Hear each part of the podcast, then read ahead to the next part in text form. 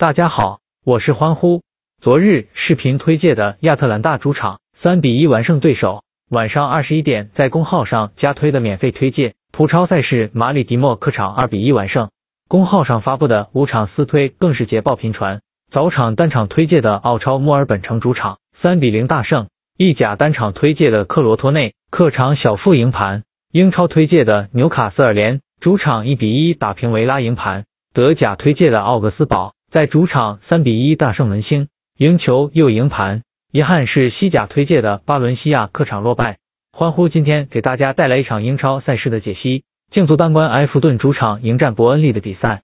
上轮联赛之前取得三连胜的埃弗顿一度只落后欧冠区四分，可惜上轮输掉与切尔西的价值六分之战，太妃堂不仅排名被西汉姆联反超，而且与第四位的切尔西之间的分差。拉开到四分，同时身后的热刺和利物浦又穷追不舍。伯恩利目前二十八轮过后，仅取得七胜九平十二负的糟糕战绩，只比降级区高出四分，保级压力不小。其实伯恩利防守并不算差，联赛至今均场失球为一点二九球，该数字甚至比埃弗顿更少。但阻碍球队前进的是低下的进攻火力，多达半数场次没有入球进账，同时均场零点七一个入球。是当前英超攻击火力第二弱的队伍之一，这也是他们目前遭遇五轮不胜的原因所在。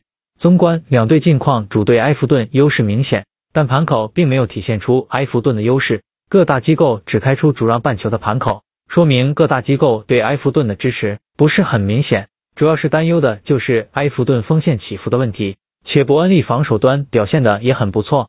欢呼推介伯恩利加零点五，关注我后留言猜本场比分。如预测中者即可获得欢呼明日私推。另一场英超赛事，水晶宫对阵西布罗姆维奇的推文将发布在我的同名公号上，求点赞，求转发，求关注。